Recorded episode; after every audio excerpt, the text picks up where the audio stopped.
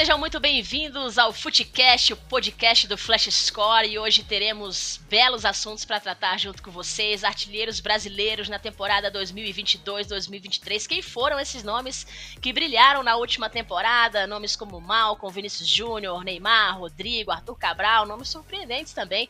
Teremos também o Bellingham no Real Madrid, a contratação dessa grande peça que vem do Borussia Dortmund para a equipe do Real Madrid, e vamos ver como é que ele vai se adaptar a essa próxima temporada. E claro, vamos falar também da Nations League. Croácia e Espanha se enfrentaram, a Espanha foi campeã. Vamos nessa então? Raoni Pacheco, uma honra estar aqui ao seu lado para mais um Footcast, o podcast oficial do Flash Score. Seja muito bem-vindo. Tudo bem por aí? Ô Mila, prazerzaço estar contigo nessa. Essa que é a segunda edição do Footcast. Já quero agradecer toda a galera que curtiu, comentou, compartilhou a nossa primeira edição, uma entrevista exclusiva com o Luiz Castro, atual treinador do Botafogo. Foi um sucesso e esse é o nosso segundo Footcast. E é o seguinte, Mila, o nosso time Brasil aqui do Flash Score ganha um grande reforço. Você sabe, minha amiga, que esse cara vem para ajudar muito a gente nas análises de todos os assuntos eu quero apresentar nosso grande reforço que faz parte da nossa equipe, vai tratar de todos os assuntos conosco, Rafael Oliveira. Seja bem-vindo, Rafa. Tudo bem, Raoni, Mila, obrigado pela moral, pelas palavras. Um exagero, bem, mas tá valendo, obrigado. Vai ser um prazer, tem bastante coisa pra gente falar aí sobre futebol, que não falta é assunto, vai ser um prazer bater esse papo e, e render alguns bons temas por aqui. Muito bem, então bora começar com o nosso primeiro tema, que são os artilheiros brasileiros na temporada 2022-2023. Raoni, vamos nessa. A gente separou aqui os artilheiros brasileiros na temporada 2022-2023. São os jogadores brasileiros que mais fizeram gols pelo mundo e temos diversos jogadores diferentes, de clubes diferentes, de, de, ligas mais fortes, de ligas um pouco mais fracas. E vamos debater um pouquinho sobre essas possibilidades. Quem são esses caras que estão brilhando, que estão balançando mais as redes, pelo menos nessa última temporada? E o primeiro da lista, o cara que começa aqui com, com 26 gols durante essa temporada no futebol russo, no Zenit, é o Malcolm. Esse é o primeiro da lista. Rafa é o cara que mais marcou gols. A gente tem também na segunda colocação Vinícius Júnior, Neymar em sequência, mas o Malcolm foi o cara que mais marcou, viu? É, chama atenção esse número, né? Se a gente for olhar, claro que o principal jogador do Brasil atualmente na Europa e no mundo é o Vinícius Júnior. O Neymar é a principal estrela, embora agora talvez já tenha até sido ultrapassado pelo Vinícius Júnior. O Malcolm não entra numa lista assim dos principais jogadores, os mais badalados, da maior expectativa, e aparece fazendo uma grande temporada na Rússia é, e sendo esse ponta pela direita que traz para dentro e finaliza e gera muitos gols a partir disso, por isso 26 gols em 33 jogos, mais 9 assistências, é uma participação efetiva em gols muito alta na temporada. Realmente o Malcolm teve um, um ano de muito destaque num time que tem sido hegemônico, né? tem sido o time dominante num futebol russo também que passa por mudanças, por transformações nesses últimos anos, especialmente com o impacto da própria guerra na Ucrânia. Né? Então, é, o campeonato sentiu isso, os próprios clubes foram banidos das competições da UEFA e tudo, mas o Malcolm que ficou por lá, outros tantos brasileiros resolveram voltar para o Brasil ou jogar em outras partes do mundo, o Malcolm ficou lá, ficou num clube que é a principal potência hoje e nessa última década do futebol russo. A gente estava falando do Malcolm aqui, mas uh, tem um grande ponto que eu acho que norteou as discussões na internet, e isso é muito importante da gente colocar. Eu até conversei com o Rafa sobre isso, um pouquinho antes da nossa gravação aqui do podcast. Por quê? O Malcolm teve um grande desempenho, mas boa parte dos torcedores brasileiros e torcedores apaixonados por futebol pelo mundo questionaram esse ponto, vamos colocar assim, de liderança do Malcolm na artilharia em comparação com os demais brasileiros. Questionaram porque acreditam que a Liga Russa perdeu muita qualidade por causa de todos esses problemas que o Rafa citou. E aí, Rafa, o quanto a gente pode colocar na conta, não tirando os méritos do Malcolm, mas questionando os méritos perante essa, essa falta de qualidade da Liga Russa por todos esses problemas. É, quando a gente compara com as principais, a gente está falando de Premier League, de La Liga, de Série A na Itália, de Bundesliga, de Ligue 1 na França, é, a Liga Russa certamente está atrás. Aliás, a Liga Russa tem perdido, especialmente se a gente olha para o ranking de coeficientes da UEFA, né? Que é o que determina até o número de vagas em competições europeias, embora nem seja o caso agora, porque a Rússia, por conta da guerra, foi afastada da possibilidade de disputar. Então, a, a Rússia já vinha de temporadas ruins em termos de desempenho dos seus clubes, dos seus representantes. Eu não acho que a Liga Russa tenha sido o tempo inteiro uma liga fraca. Ela já teve momentos melhores, mas ela perde jogadores com a brecha injustificável né, que a FIFA deu para que os jogadores com contratos com clubes russos pudessem sair de lá, da mesma forma os ucranianos, é, isso fez com que vários jogadores relevantes dentro do campeonato tenham saído. Por mais que seja uma liga também muito fechada no sentido de reunir todos os principais jogadores russos. Né? A Rússia é um país que, ao contrário do, do fenômeno que acontece na maior parte do mundo, ela exporta poucos jogadores para as principais ligas é, europeias. Então, a Rússia tem essa particularidade de segurar os seus principais jogadores, muitas vezes.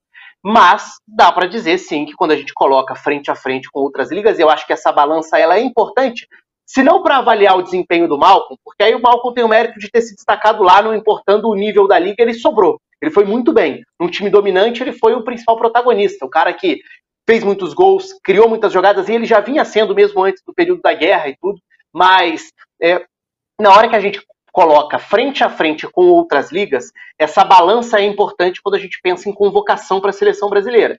Hoje, se a gente pensar em opções para a ponta direita da seleção brasileira, a gente vai pensar, lembrando na Copa, né? O Rafinha era o titular, o Anthony era a opção imediata. O Rodrigo é um jogador que pode atuar por aquele setor. O Malcom vem na sequência. Quando a gente pensa que o Rafinha não fez boa temporada, não conseguiu ir bem no Barcelona com a regularidade que se esperava, é, o Anthony é um jogador que até agora está envolvido em outras questões fora de campo, mas é um jogador que tecnicamente é mais jogador do que o Mal. É, o Rodrigo me parece o mais pronto deles, até para assumir maior protagonismo na seleção brasileira, seja por fora ou por dentro, porque ele pode jogar como 10, ele pode jogar por dentro e tudo. Eu acho que existe sim uma brecha para que o Malcolm seja observado. Eu acho que é válido que ele esteja nessa lista de observação. Até porque ele tem uma característica diferente desses outros que eu citei, nem tanto do Rodrigo, mas principalmente quando a gente coloca frente a frente com Anthony Rafinha, o Malcolm é um jogador mais finalizador, tanto que os números mostram isso. Então, o fato dele ser um ponta mais gerador de gols pode ser interessante em alguns contextos para a seleção. Mas eu acho justa, é, justo esse questionamento em relação à força, à qualidade da liga, porque de fato hoje ele não joga as competições europeias e ele tá num clube que sobra no cenário nacional. E só para fechar esse assunto do Malcom, Rafa, eu, eu, queria muito saber de você o quanto impactou aquela transferência um pouco mais tumultuada que ele teve, né, em referente a Roma, Barcelona. Se esperava muito dele naquele momento, né?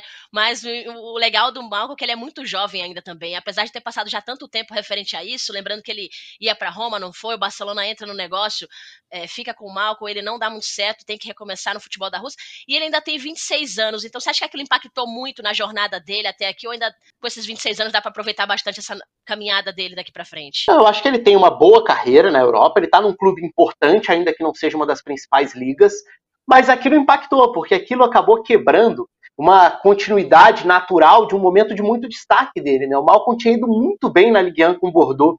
E assim, uhum. aquele caso, para quem não se lembra, assim, é, a transferência era dada como certa. É, foi noticiado que ele estava no aeroporto indo para Roma para fechar com a Roma e de repente Calma. ele aparece em Barcelona. É, então, assim, é. e eu acho até, eu tenho a sensação de que aquele foi um passo maior do que a perna, no sentido não de culpa dele, tá? Porque a partir do momento que você tem o, um Barcelona interessado no seu futebol, é evidente é. que quando você coloca frente a frente, você vai é um dos maiores clubes do mundo. E no, naquele Todo momento ainda, assim. Barcelona, né? Claro, é, e era um Barcelona do Messi ainda, não era um Barcelona pós-Messi com crise financeira e tudo. Era um outro momento. Então, assim, é uhum. é compreensível que ele tenha tomado a decisão de ir para o Barcelona. Acho que 90% dos jogadores tomariam a mesma decisão a partir do momento em que as duas cartas estavam na mesa. Só que no Barcelona ele acabou tendo menos espaço, isso já era esperado, na Roma ele iria para assumir um protagonismo de uma Roma que estava movimentando muito a janela de transferência. E com isso ele acaba perdendo um pouco de espaço e ao ir para o futebol russo ele sai dos, dos holofotes das principais ligas. Então não é que a carreira dele tenha dado errado por causa daquilo, ou que tenha acabado ali e tal, mas foi um momento que uhum. definiu o momento de subir o degrau. Como ele tentou ir para um degrau mais alto, e eu não sei se ele era naquele momento um jogador para brigar por titularidade no Barcelona, acredito que não, e já acreditava isso na, é, nisso na época, uhum. é, acho que ele acabou perdendo um pouco de espaço. Mas acho que não dá para julgar a decisão porque era uma decisão natural. Verdade, verdade mesmo. E outra coisa só importante da gente frisar aqui é que nessa lista, o Malcolm foi o artilheiro brasileiro com 26 gols. O Vinícius Júnior foi o segundo colocado com 23 gols. O Neymar no Paris Saint-Germain fez 18 gols. O Rodrigo no Real Madrid fez 17 gols. E o Arthur Cabral da Fiorentina ficou na quinta colocação com 16 gols. Na sexta colocação, Gabriel Martinelli do Arsenal.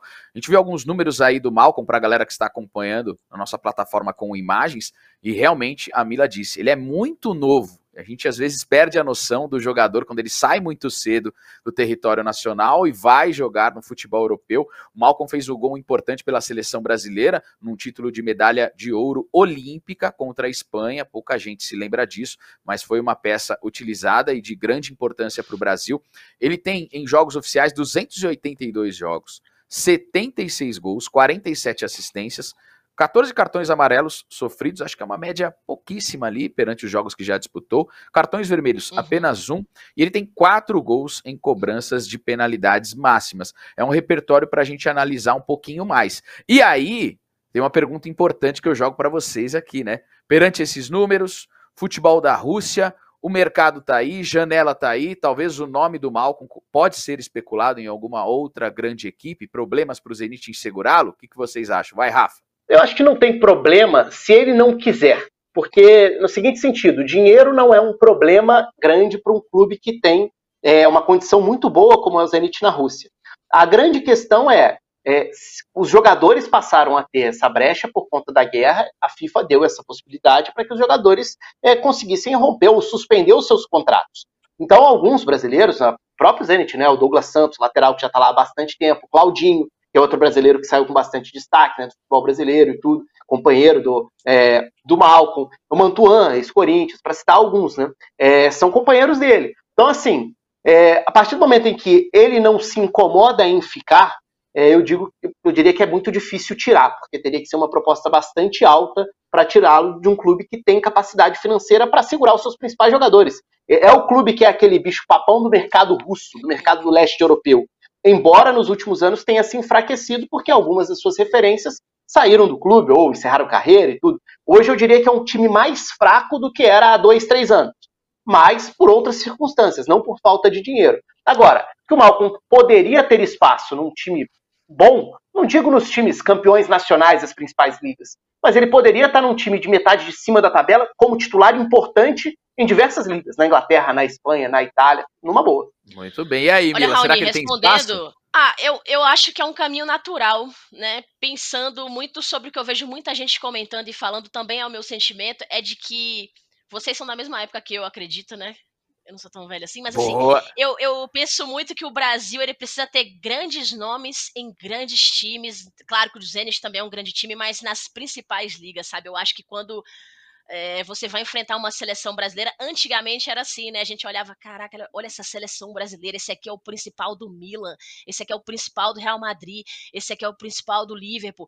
A gente tinha jogadores assim de muito impacto, né? É, mundialmente em, em, grandes equipes, em grandes ligas. Eu acho que o Zenit sim tem a importância nessa jornada do Malcolm, mas eu queria muito ver ele também trilhando para esses outros caminhos, para que a seleção tivesse esse, isso de volta, né? Essa questão de ter grandes peças em grandes times, em grandes elencos, como era antigamente, que a gente sabia que o nosso meia era o principal de algum time, o nosso atacante era um dos melhores do mundo. Eu acho que a gente precisa disso sim, até porque, né, Raoni e Rafa, ele vai enfrentar os melhores zagueiros, ele vai enfrentar zagueiros que têm muita experiência em, em ligas mais duras, né? Então, eu queria muito que ele, que ele trilhasse esse caminho também para a gente ver como é que funciona o Malcolm também nessa nova possibilidade de uma liga um pouco mais forte, mas acho que o Zenit também é, foi importante para ele, mas espero que, que ele consiga ir para ligas um pouco mais é, duras para que a gente possa ver uma seleção com, com nomes mais consagrados em ligas maiores, sabe? Eu acho que é um grande ponto para a gente abordar quem ficou em segundo lugar nessa lista, porque o questionamento da galera era com relação a isso. A comparação Malcolm é. e Vinícius Júnior, o grau de dificuldade que o Vinícius Júnior enfrenta vestindo as cores do Real Madrid. A gente tem números do Vinícius Júnior, são 225 partidas, 59 gols, 64 assistências. Olha o quanto cresceu nesse quesito o Vinícius Júnior. Cartões amarelos, 34 cartões amarelos aplicados para ele, um cartão vermelho. Olha só, é o seguinte, a média dele de nota, assim, analisando as últimas temporadas, vou colocar ali porque tem as nossas estatísticas na tela para quem nos acompanha via vídeo, 7,5. É um jogador de um rendimento fora do eixo hoje, né, Rafa? A gente pode colocar que o Vinícius Júnior está na lista com 23 gols na comparação com o Malcolm, mas acredito que no coração do brasileiro, na análise, ele possivelmente estaria na primeira colocação a nível de rendimento geral de temporada. Ah, não tem a menor dúvida. Aí entra muito aquela questão de colocar na balança o nível de competitividade, de desafio, de exigência em que cada um está inserido. Malcolm fez uma grande temporada na Rússia. Ótimo, foi muito bem. Acho justo que a gente debata como a gente vem falando sobre ele estar, ele ser uma opção ou não para a seleção. Vinícius Júnior, a gente está falando de um jogador que o debate é outro. O debate é, ele é top 3 ou top 5 melhor jogador do mundo? É, ele está nesse nível, porque ele é um dos jogadores mais determinantes, desequilibrantes do maior clube do mundo. Ele é o principal hoje, né, especialmente agora com a saída do Benzema, mais ainda, é até uma outra questão, como o time vai, vai é, se recuperar dessa baixa e como isso vai afetar o próprio Vinícius Júnior para os próximos anos de Real Madrid. Mas o desempenho que a gente tem visto é de protagonista no maior palco do mundo, que é jogar uma Liga dos Campeões indo longe, sendo campeão várias vezes, como o Real Madrid tem sido ao longo dos últimos anos.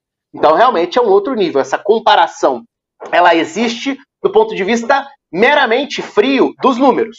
Se a gente vai para o ponto de vista de comparação de desempenho, é, inserindo todo esse contexto ao redor, a comparação não existe, porque o Vinícius Júnior hoje está num nível em que a gente falaria, pararia para falar Mbappé, Haaland, Vinícius Júnior, quem fez temporada melhor e tudo. É nesse nível. O Vinícius Júnior está num, num, outro status é, hoje, quando a gente fala de capacidade, protagonismo. A Mila falava sobre brasileiros de destaque nos principais clubes do mundo. Hoje a referência é ele é o Vinícius Júnior. E é até interessante que nessa lista tem o Rodrigo na sequência, né? Porque é, é um peso de jogadores muito jovens, mas que já assumiram esse, esse protagonismo num clube do tamanho do Real Madrid. E o interessante, né, Rafa Raoni, é que o Vinícius ele não é protagonista num time que não tinha ninguém. Ah, mas ele chegou no Real Madrid devastado, aí o Cristiano Ronaldo foi embora. Não, ele estava ao lado de grandes nomes também, né? Ele estava ao lado de um Kroos, de um Modric, de um Benzema. Ele se adapta muito bem, ele sabe ficar no, no Real Madrid B quando precisa ficar, ele, ele, ele espera o momento certo para conseguir trabalhar e ele tem as oportunidades de uma forma também muito rápida, né? É o primeiro brasileiro com gol em final de Champions e Mundial de Clubes. São 23 gols e 21 assistências, 22 anos apenas. E a lista de títulos dele é meio assustadora até da gente falar, né? Porque é, são dois mundiais, Supercopa da Espanha, La Liga são duas, Liga dos Campeões, Supercopa da UEFA, Copa do Rei. E aí vai ter que ver também a motivação do Vini daqui para frente, que isso passe pela seleção brasileira também, porque realmente ele já conquistou assim muita coisa. Isso coletivamente, né? Porque individualmente também são várias outras conquistas. Melhor jogador do Real Madrid na temporada 22-23, escolhido em em jogador das seleções pela, pela convocação Seleção Brasileira Sub-17, Sub-20. Então é um cara que muito jovem é, já tem muita coisa conquistada também. E agora, Rafa, eu acho que talvez a pergunta que todo mundo se faça é: ele tinha uma tabelinha muito grande com o Benzema, os dois tiveram ali um, um momento para se entrosar. Quando eles se entrosaram, a coisa engrenou de vez. Mas como que vai ser esse Real Madrid modificado? Diferente? O Vinícius vai ser é, vai, vai, ser o protagonista realmente, o Benzema sai de cena e ele, é, ele, ele entra como o jogador principal do Real Madrid? Entra, mas como que vai ficar esse Real Madrid? Porque ele vem muito jovem também, né, Rafa? O Real Madrid, ele envelheceu, ele venceu muita coisa, mas é uma renovação agora, vai ter muito, muito acerto, vai ter muito erro, mas o Vinícius, ele vai ter uma pressão muito grande só com esses 22 anos, né? Vai, vai já é, já tem, né? Porque é, a gente está falando de um clube em que o fato de você ir para lá como uma aposta para o futuro imediatamente já te faz ser muito cobrado. A gente viu uma certa impaciência no início do Vinícius Júnior no Real Madrid. Aquela coisa do não vai vingar nunca, como se o nunca, como se estivesse demorando muito, né? Um jogador ainda muito jovem e tudo, que chegou tão cedo e que já mostrava ser muito diferente na base do Flamengo e quando ele sobe no Flamengo também. E a personalidade dele. E aí dá pra gente falar em personalidade em dois aspectos, né? A, a personalidade no sentido é, de ser um jogador que, mesmo quando ainda não tinha números tão bons, especialmente de finalizações, ele já era aquele jogador que erra, vai tentar de novo. Errou de novo, foi desarmado, tenta de novo. E não se abalar, para mim, sempre foi um dos grandes méritos do Vinícius Júnior dentro de campo. No sentido de que um jogador pode tentar uma jogada, e a característica dele é tentar ir para esse duelo individual, e se você começa a, a perder muitas vezes a bola, isso pode te frustrar e jogar confiança lá embaixo. E aí você pode não tentar na próxima. Você pode pensar, eu já perdi a bola nas últimas três, não vou tentar na quarta. Ele não, ele tenta na quarta, na quinta, na décima. Eu acho isso uma grande virtude dos grandes jogadores. Porque se ele fosse esse cara para se abalar, para ficar com a confiança muito abalada, ele talvez tivesse perdido espaço, talvez ele tivesse sido colocado de lado, como muitas promessas são nos grandes clubes europeus. E em nenhum momento a gente viu esse comportamento dele. E olha que ele claramente precisava evoluir, como evoluiu no sentido de tomada de decisão. O que fazer depois que eu supero aquele primeiro, aquele segundo marcador, na explosão, no drible, na agilidade, na criatividade? Vinícius Júnior sempre sobrou no Real Madrid. E era nítido que ele era até o escape da velocidade num time que já tinha se tornado um time um pouco mais lento até pelo envelhecimento da base do time que, sou, que foi tão campeão na, na última década. Então, ele já oferecia algo novo, mas ainda faltava aquela questão do iniciei uma jogada promissora, ela vai virar uma chance real de gol? Muitas vezes não virava. E acho que esse amadurecimento dos últimos dois anos fez o Vinícius Júnior virar esse grande nome do futebol mundial. Porque agora ele não é só o cara que dribla, que coloca na frente e é difícil de parar. Ele é também o cara que vai achar o último passe, que vai finalizar, que vai fazer gol, que vai decidir jogos, que vai pintar com um número relevante de gols numa temporada, como a gente viu aí. Então acho que tudo isso faz com que ele já, já tenha hoje essa coisa do o grande jogador de um clube do tamanho do Real Madrid.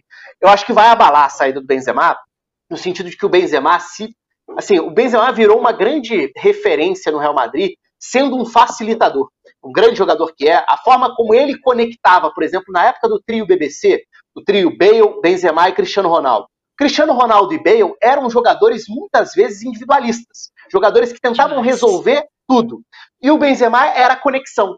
Ele era, embora fosse o 9, ele era o mais próximo de um meia que fazia com que esses dois jogadores pudessem desequilibrar com muita frequência. Eu estou falando do auge do, do, trio BBC. Então ali o Benzema assumiu meio que esse posto do eu sou um camisa 9, mas com uma alma de camisa 10. Eu armo o time.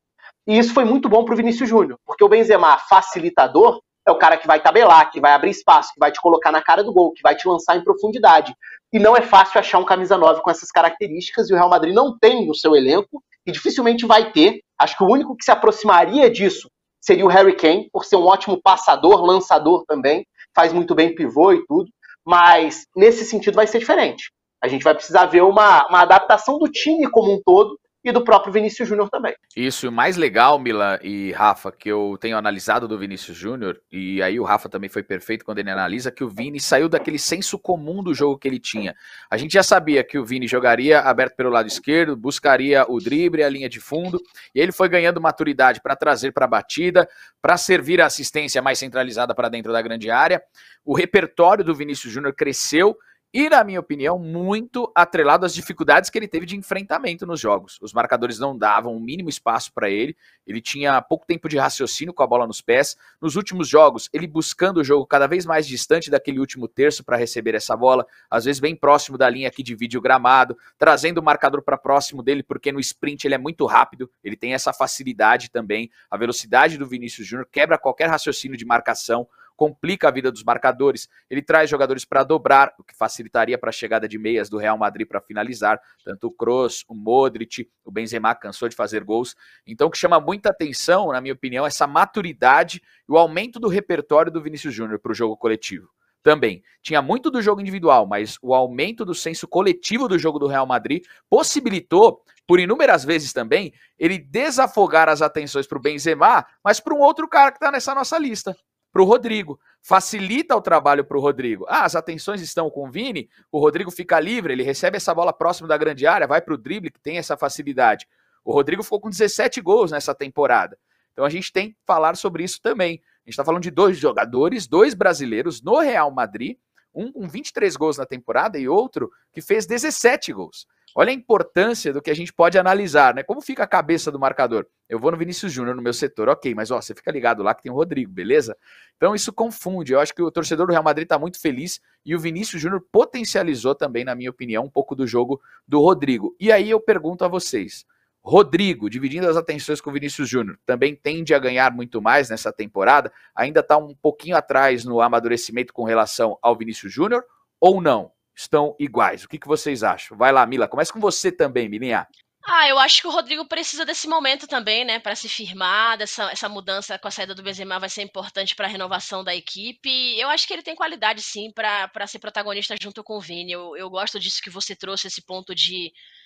É, pô, tem o Vini de um lado, agora tem o Rodrigo do outro mas eu também fico pensando quem é esse cara que vai fazer esse meio agora, né? Eu, eu, concordo com o Rafa quando ele traz o Harry Kane, e parece que quando a gente pensa sobre isso, quem seria esse nome pro Real Madrid? A gente sempre pensa, cara, teria que ser um, um atacante, não um centroavante como ele, para que os meninos possam jogar mais soltos. Porque acaba que o Real Madrid tá se transformando, trans, se transformando num time com muitos meninos, né, muitos jovens ainda também. Então eu acho que em algum momento vai ter que ter uma experiência, mas eu acho que o Rodrigo, apesar de jovem também, assim como o Vini, ele tem capacidade, a quantidade de títulos é a mesma, os dois estão juntos, os dois estão tão focados. Eu acho que o, que o Real Madrid vai ter sim um Rodrigo um pouco mais participativo, mas eu penso muito em quem vai ajudá-los agora nesse meio, quem vai ser esse cara que vai ser a ligação entre os dois também. É, possibilidade do Harry Kane é, é legal, é bacana, mas e o Mbappé, que é muito jovem também, será que vai pintar? Como é que vai ficar esse Real Madrid jovem demais? Fica bom, fica rápido, fica, enfim, renovado, mas eu, eu, penso muito nisso, viu, Raoni? Quem vai ser o cara que vai chegar entre os dois? Porque eu acho que isso vai determinar como o Rodrigo vai se comportar dentro de campo. E eu espero que seja um nome que ajude os nossos dois brasileiros para que eles possam ter uma temporada é, ainda mais espetacular do que eles já tiveram em outras também. Rodrigo tá nessa lista, Rafa. Ele fez 17 gols, ficou na quarta colocação. À frente dele também tem o Neymar, que a gente pode falar daqui a pouquinho. Mas é isso, potencial ofensivo do Real Madrid. E o quanto pode ser um, um, um ponto de elevação para o Rodrigo, esse crescimento também do Vinícius Júnior para ajudá-lo. Rodrigo, destaque também do Real Madrid. Também cresceu bastante. Primeiro, assim, você falava sobre o Vinícius Júnior, a forma como ele era perseguido, caçado e tal, acho que esse é um ponto que a gente não pode deixar de citar. Hoje o Vinícius Júnior não é só, entre aspas, um dos melhores jogadores do mundo. O Vinícius Júnior hoje é um dos maiores atletas do planeta. Pelo posicionamento, pela maneira como ele sofre com uma perseguição, do sentido do racismo mesmo, é, que é algo que eu não me lembro de ver de uma maneira tão é, declarada e a cada estádio, a cada adversário, e a maneira como ele, passa a ser perseguido em campo por adversários, é, sofrendo com a violência e tudo, é, é impressionante a cabeça, a maturidade para lidar com algo que, que não é simples, aliás, muito longe disso. E até para se posicionar de uma maneira que faça com que ele vire uma voz importante do planeta. Então, assim, é, é muito impressionante o, o tamanho do que o Vinícius Júnior já é hoje, como jogador e como atleta. E eu estou separando as duas coisas porque eu acho as duas igualmente importantes.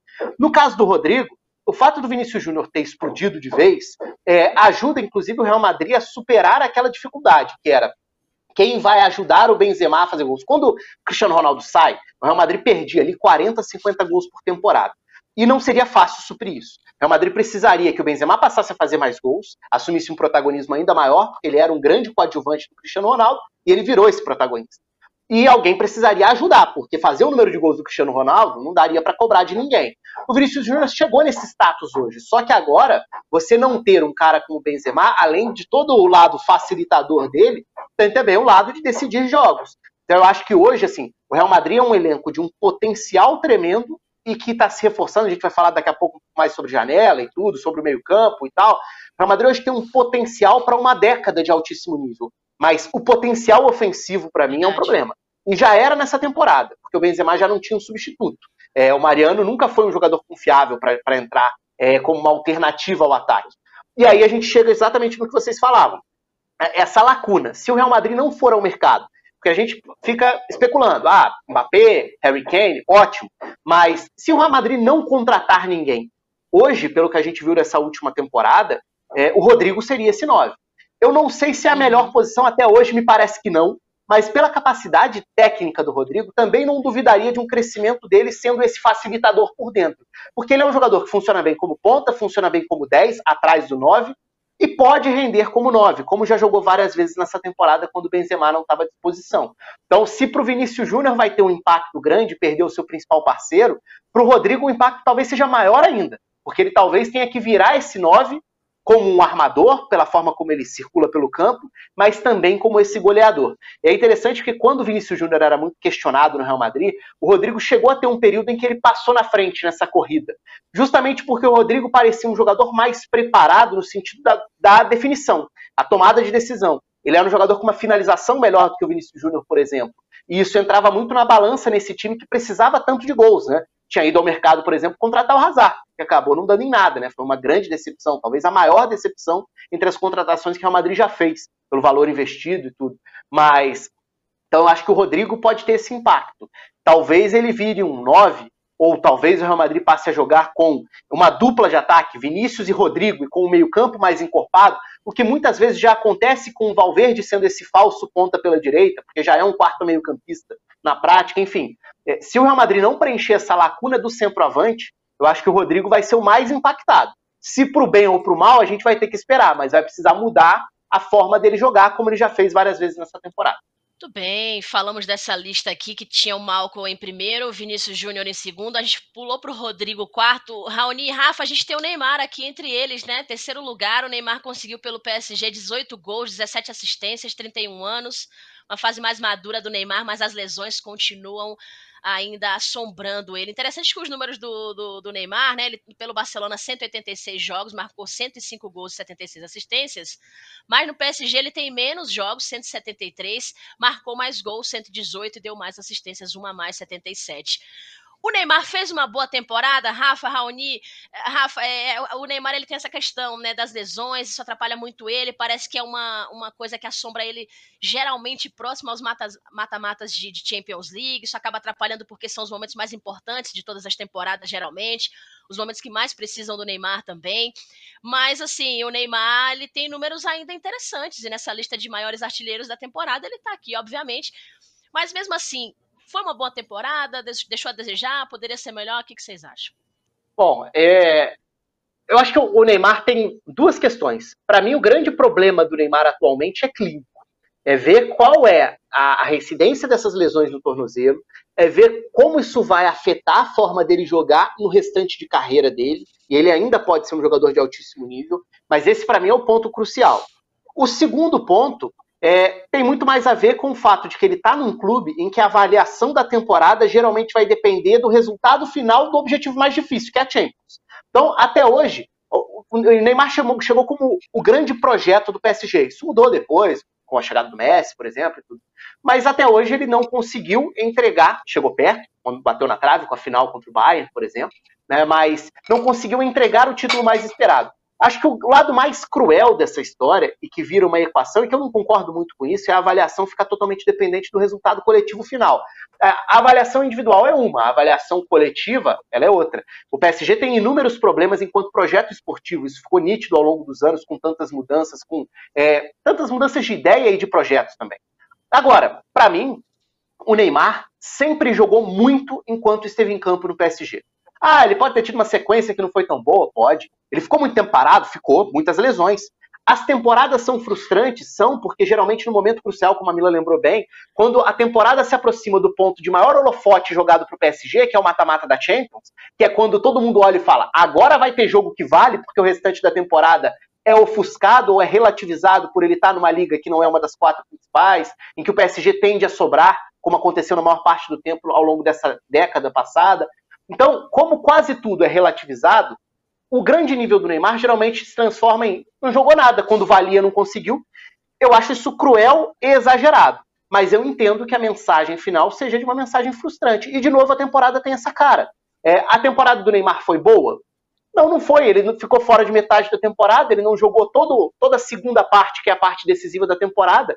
Agora, ele jogou mal quando estava em campo? Não. A primeira metade dele, o pré-Copa do Neymar, foi de um nível espetacular se a gente pegar. É porque é uma temporada estranha, né? Porque teve a Copa do Mundo no meio também. Mas se a gente pega o pré-Copa, o Neymar estava jogando muito, com números assustadores. Só que o saldo final, quando a gente coloca tudo isso na balança, é foi mais um ano perdido, entre aspas porque foi mais um ano em que a gente não conseguiu ver o Neymar na hora que todo mundo espera ver o Neymar. É, eu me apego muito nessa questão que o Rafa falou do ano perdido. O Neymar ele passa por uma transformação também que é super importante da gente analisar na carreira da forma de jogo do Neymar. O Neymar ele é uma peça hoje no PSG que fomenta mais o jogo criativo, ajudando na armação de jogadas, servindo na velocidade do Mbappé e dos demais jogadores. Se você pegar o número de assistências do Neymar é muito interessante também com a camisa do PSG. Pega e analisa os jogos, o local que o Neymar está trabalhando, o mapa de calor que a galera gosta muito, você vai ver o Neymar também presente no setor de meio campo. E aí ele corre o risco de sofrer com essas pancadas, a marcação um pouco mais forte em cima dele. Existe esse questionamento do estilo de jogo do Neymar atual hoje, perante a Liga Francesa, com a marcação que é feita. Eu acho que ele vai encontrar dificuldades em qualquer que seja a liga, tá, gente? Ele é um jogador que chama muita atenção, todo mundo sabe da sua qualidade. No mínimo espaço ele cria uma jogada, ele é um gênio e ele ajuda muito em campo. Eu só acredito que o Neymar precisa agora parar e pensar e ver a que ponto ele pode chegar na carreira e o que ele está disposto a fazer na carreira. Qual é o objetivo maior do Neymar?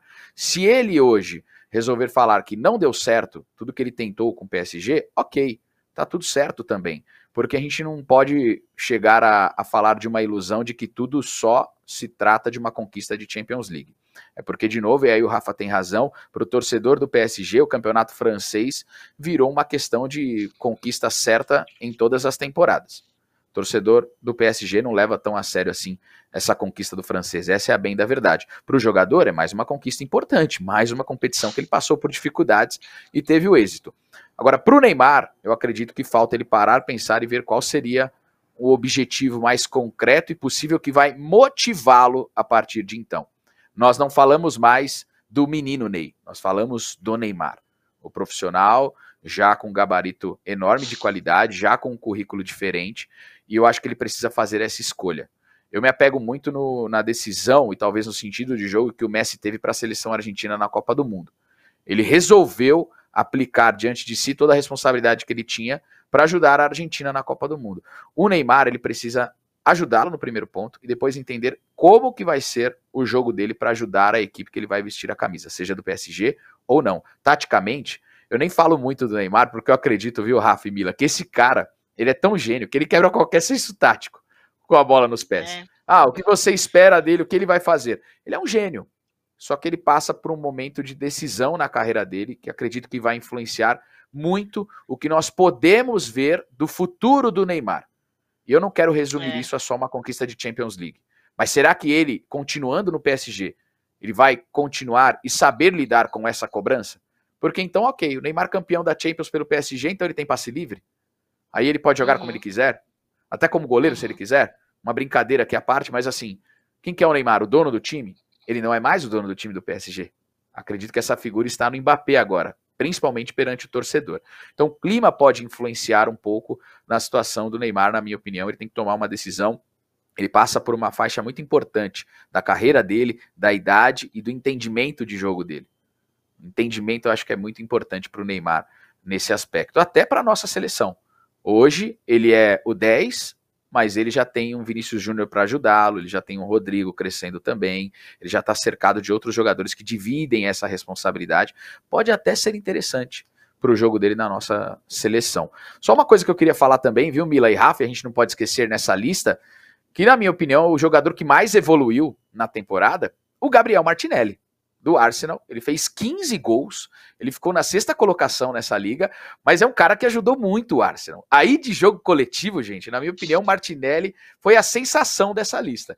Ele evoluiu demais em todos os aspectos, tem muito a evoluir, é muito jovem, né, Rafa? E o Martinelli tá aí, virou a sensação do Arsenal, o Arsenal que bateu na trave na Premier League, fez uma excelente campanha, mas a gente tinha o Manchester City atropelando superando cada vez mais recordes com o Pep Guardiola no comando, mas o Martinelli teve um grande destaque, né? a gente não pode deixar de falar dele. É, concordo. Para mim, o Martinelli é um dos caras brasileiros da temporada, até porque o Arsenal quase conseguiu, né? Acabou que na reta final a distância até ficou grande para o Manchester City, mas é, o Arsenal ter liderado boa parte do campeonato foi muito relevante. E o lado que mais chamou atenção no Arsenal, embora, claro, você tenha um Bukayo Saka na ponta direita e tudo, mas essa conexão Zinchenko, Chaka e Martinelli foi muito importante como construção, como caminho ofensivo do Arsenal pelo lado esquerdo. E o Martinelli foi um jogador que realmente teve uma participação bem grande em gols dentro do Arsenal, cresceu e virou. Ele, quando chega no Arsenal, e foi tudo muito cedo, né, para ele, a saída do Ituano e tudo, e no Arsenal ele começa, eu até na época cheguei a escrever sobre isso, no sentido de que ele começou nem jogando tão bem, mas ele já começou fazendo gols. Isso foi dando confiança para ele, isso foi chamando atenção para o fato de que ali tinha um jogador que poderia virar algo importante para o Arsenal. E depois que ele começou a jogar bem também, ele virou um jogador, e aí quando eu estou falando do início, eu não estou falando dessa temporada, estou falando da chegada dele ao Arsenal. É, hoje ele é um jogador que desequilibra, com arrancadas, com dribles, esperando bem aberto, entrando em diagonal, atacando a área também.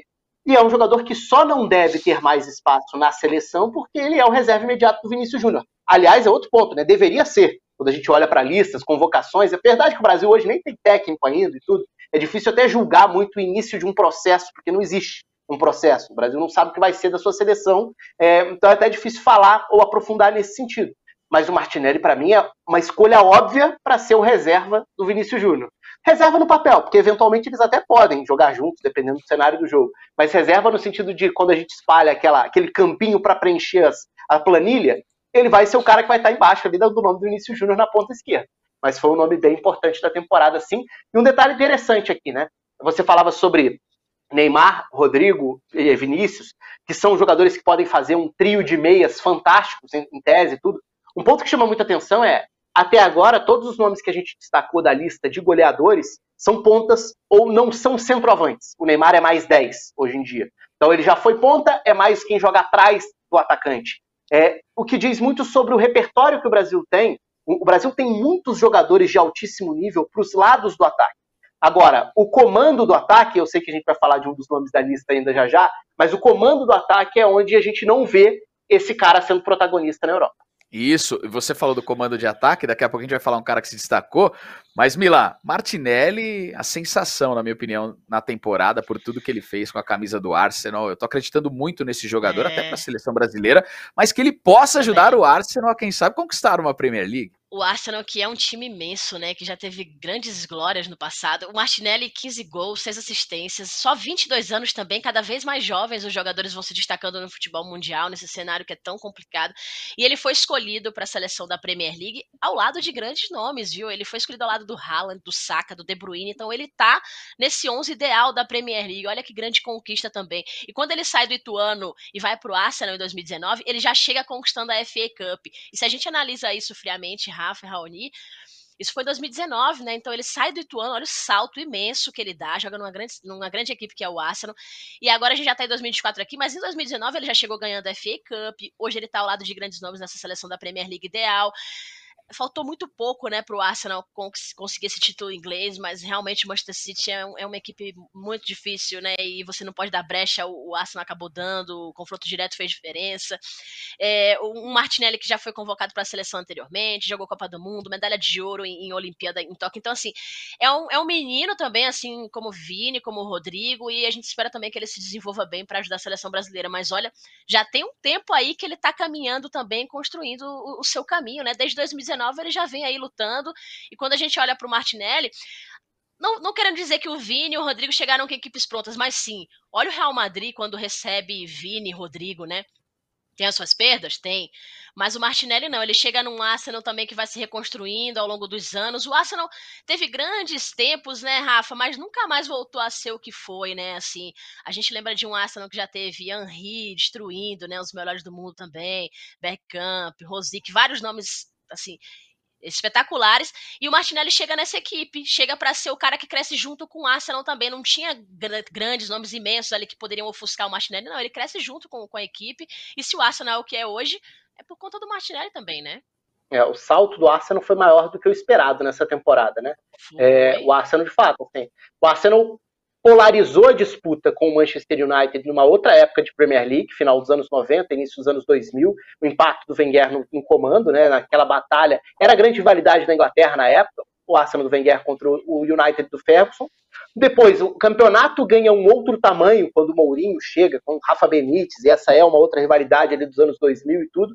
O Arsenal é campeão invicto em 2003, 2004, um time histórico, mas depois da, já na reta final da era Wenger, né, que já foi de muita frustração, o Arsenal acabou se colocando numa situação de inferioridade financeira para competir com o dinheiro da Premier League e com outros clubes que cresceram demais, como o Manchester City, para citar o principal exemplo, e acabou ficando totalmente em segundo plano. Então a gente se acostumou nos últimos anos a nem esperar que o Arsenal brigasse por título. Se brigasse por Champions, estava bom.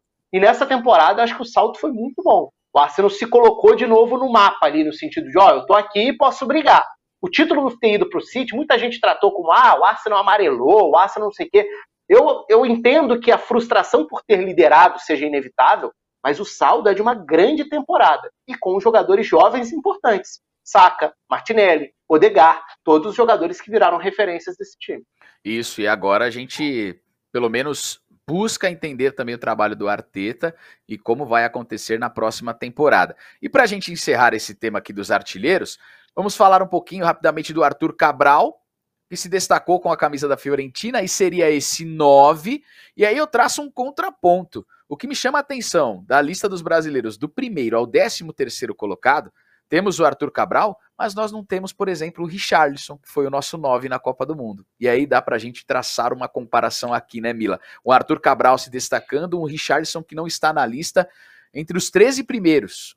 Entre os 13 primeiros não tem o Richarlison, que foi o nosso 9 na Copa do Mundo, e o Arthur é... Cabral se destacando com a camisa da Fiorentina. E aí, Mila? É meio assustador, né?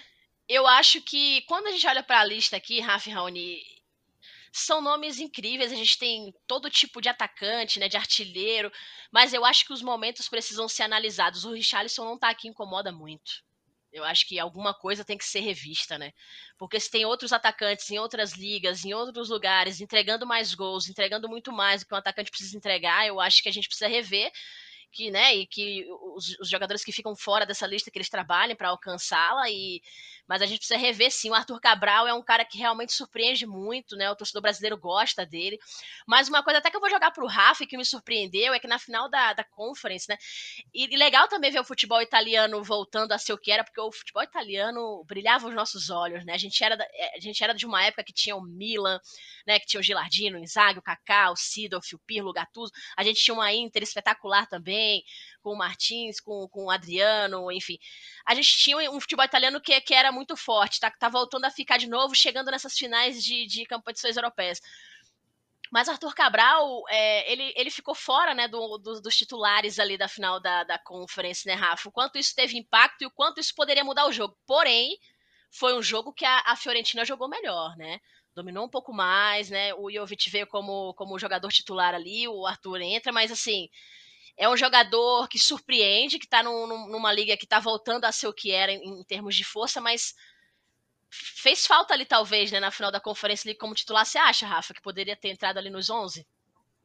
Acho que poderia, até pelo que foi a temporada dele, poderia. O Jovic acabou não fazendo um bom jogo, né? O jogador que teve passagem pelo Real é. Madrid, acabou não, não rendendo por lá, chegou muito caro até, depois de se destacar no Eintracht Frankfurt, mas e até são, são características diferentes de camisas 9 também, né? O Arthur Cabral eu acho que é um, um bom atacante, sempre mostrou isso. É, deu muito certo na Suíça, né? né? Foi muito bem. Finalizador, e muitos desses gols, é até interessante, se a gente parar para olhar esses gols, não, é, não significa que o Arthur Cabral seja só isso, tá? Mas oh, muitos desses gols são aquelas sobras dentro da área, o rebote do goleiro, e que faz parte da vida de um 9 mesmo, né? Aquele centroavante goleador. Ele também é um jogador que sabe usar o corpo para funcionar como pivô, que sabe sair da referência para buscar jogo e ajudar a iniciar a saída de bola, é, sendo esse 9 um pivô mesmo. É, eu acho um bom jogador. Eu acho que eu vejo muita gente falar sobre seleção, acho que pode entrar no radar. Ainda acho que, por exemplo, quando a gente fala em camisa 9, eu gosto mais dos recursos do Pedro que ironicamente teve passagem pela Fiorentina e acabou não jogando, mas na época tinha um tal de Vlaovic lá, que acabou explodindo, e o Pedro também teve lesão e tudo. Mas ainda me agrada mais uma opção pelo Pedro, como esse 9 por característica, para ser uma opção, não necessariamente titular da seleção. Mas acho que é interessante observar esse crescimento do Arthur Cabral. Está subindo degrau e degrau. É, no Basel, na Fiorentina, ele está num time muito bem treinado. Né, o, é, o Vicenzo Italiano é um ótimo treinador, já tinha mostrado isso no trabalho anterior no Spezia também. Então é um nome para prestar atenção nessa sequência de, de trabalho dele por lá. E só sobre a, a boa provocação que o Raoni fez sobre o Richarlison, eu acho que o Richarlison é um 9 que está mais perto dessas características dos outros atacantes que a gente vê nessa lista do que exatamente do Arthur Cabral. Ele mesmo brincou nessa data FIFA, falou: a ah, 9 da seleção é minha, ele foi o 9 da seleção na Copa, mas para mim os melhores momentos do Richardson na carreira foram ou como ponta ou como segundo atacante infiltrador. O cara que vai ser lançado no espaço para atacar. Ele não é o, o driblador habilidoso de lado de campo, como vários desses da lista, mas ele é um jogador de muita potência para atacar o espaço. Até achei que ele fosse ser explorado assim jogando num Tottenham que já explora muito bem o som nos lançamentos do Harry Kane, por exemplo. Agora, no Tottenham 9 ele não seria, porque o Harry Kane era o dono da posição. ainda assim, foi uma temporada bem frustrante a dele, num clube que foi uma bagunça também, né? A temporada do Tottenham foi uma bagunça enorme, mas acho que isso não tira do peso da avaliação dele o fato de que foi uma temporada muito ruim de um atacante e que dele se espera muito mais do que isso. Isso aí, eu acho que a gente tem que colocar na conta mesmo também essa mudança de clube do Richarlison partindo para o Tottenham, o Tottenham que teve uma temporada com muitos problemas. Partindo para o outro tema nosso, falando do Real Madrid ainda, nós vamos com o Bellingham, novo reforço do Real Madrid. Reforço, e olha aquele grande reforço mesmo para a escola que é o Real Madrid um baita reforço, Mila. O que a gente pode falar do efeito Bellingham já no Real Madrid antes de entrar em campo, mas o que a gente pode esperar, o que ele pode acrescentar, esse jovem jogador que tem números assustadores com a camisa do Borussia e chega para o Real Madrid. Ah, eu acho demais ver o Bellingham no Real Madrid, jovem também, né? A gente vai repetindo esse tempo todo, mas cada vez mais eles, eles estão precoces, né? 19 anos, 100 milhões de euros, aí temos praticamente mais de 500 milhões de reais no investimento. E acho que passa muito pelo que o Real Madrid quer mostrar, sabe, para o mundo, assim, que realmente não, não vai perder mais grandes jogadores e grandes nomes como o Bellingham, né? O Manchester City e o Liverpool também estavam querendo ali, né? Entraram na briga, o Real Madrid há um tempo já veio um pouco mordido, né? Depois que perdeu lá a questão do Neymar e o Barcelona pegou e aí o, o Real meio que começou a ser um pouco ainda mais agressivo referente a essas contratações, mas eu acho que o Bellingham sim pode ser uma peça interessante. O próprio Florentino fala, ele, ele dá uma declaração que é, que é interessante. Ele fala assim: o Bellingham é a peça que faltava nesse meio do Real Madrid. É forte, né? E, e talvez ali ele, ele, ele joga até essa responsabilidade pro Bellingham, mas eu acho que é uma coisa que ele vai conseguir lidar sim. Eu acho um, um grande jogador, apesar de jovem, mostrou muita coisa e espero que, que no Real Madrid ele se encaixe bem por conta do Vini, por conta do Rodrigo. Mas acho que o Real Madrid acertou muito. E um Real Madrid que não vai parar por aí, talvez, né, Raoni? Talvez traga mais peças ainda, mais grandes nomes, esse, esse centroavante que falta para para fazer realmente uma grande equipe para essa próxima temporada. Então, o Bellingham acho que pode entregar muito sim. E jovem de tudo, né? Muito para crescer numa grande equipe. Falou que tinha o sonho de jogar na Liga e de jogar pro Real Madrid. Eu acho que, que ele tem tudo para conseguir se desempenhar. Se tão jovem ele já conseguiu tanta coisa, eu acho que ele vai melhorar ainda mais esses números deles, dele na, na equipe do Real Madrid, sim. Rafa, esse quebra-cabeça tático que agora tem o Real Madrid, talvez, com essa nova aquisição, onde se encaixa o Bellingham nesse time? O que você vislumbra de potencial também ofensivo para o time comandado pelo Ancelotti com esse reforço de tamanho peso? É, eu gosto muito do futebol do Bellingham. Para mim, o Bellingham é o maior projeto de meio-campista de topo, de para ser o melhor meio-campista do mundo atualmente. Uau. Eu não vejo outro jogador que tenha essa, esse peso, assim, essa capacidade e essa evolução e tão precoce, né? O Bellingham foi muito novo para o Borussia Dortmund. Ele saiu do Birmingham com a camisa aposentada, gente. Assim, a gente está falando de um jogador de 17 anos tendo a camisa aposentada do clube por onde ele passou. É, tudo bem que aí eu acho que é um exagero completo, mas é porque o Birmingham entendia que esse cara ter surgido aqui vai ser algo que vai honrar tanta gente que a gente já aposenta de uma vez a camisa. Eu acho muito precoce, mas beleza, hoje em dia deu super certo. Foram visionários. Agora, ele foi para o Borussia Dortmund e tomou conta do campeonato. Hoje a Alemanha tem alguns dos principais jovens para essa posição no mundo. Para mim, ele, não exatamente a mesma posição, mas ele, Musiala e Wirtz, para mim são os três grandes jovens do campeonato alemão nessa última temporada. O com um bom tempo fora por lesão. Musiala assumiu um protagonismo no Bayern. Mas o Bellingham é um meio-campista muito técnico, muito elegante, e de uma capacidade de ocupar uma faixa do campo que aí sim eu acho que complementa muito com os outros jogadores desse processo de reformulação do meio-campo do Real Madrid. Eu gosto muito do, da forma como essa nova versão Florentino Pérez, e não é só por causa dele, mas como o Real Madrid virou um clube inteligente no mercado. O Real Madrid, ao longo dos últimos anos, não foi mais o que foi muitas vezes na era Florentino Pérez, seja no início dessa ou na anterior. A farra do mercado. Sai contratando um monte de gente porque tem nome, porque é legal, porque faz barulho o Real Madrid vem conduzindo um processo de renovação muito bem feito. Então, se a gente pensar que nos últimos anos o Real Madrid contratou Camavinga, é, eu não estou nem indo mais lá atrás para falar de Vinícius Júnior, de Rodrigo, de Valverde, tá? Estou falando mais recente ainda. É, Camavinga, Chouameni e agora Bellingham. A gente está falando de um trio que pode ser um trio para 10 anos de meio campo de alto nível.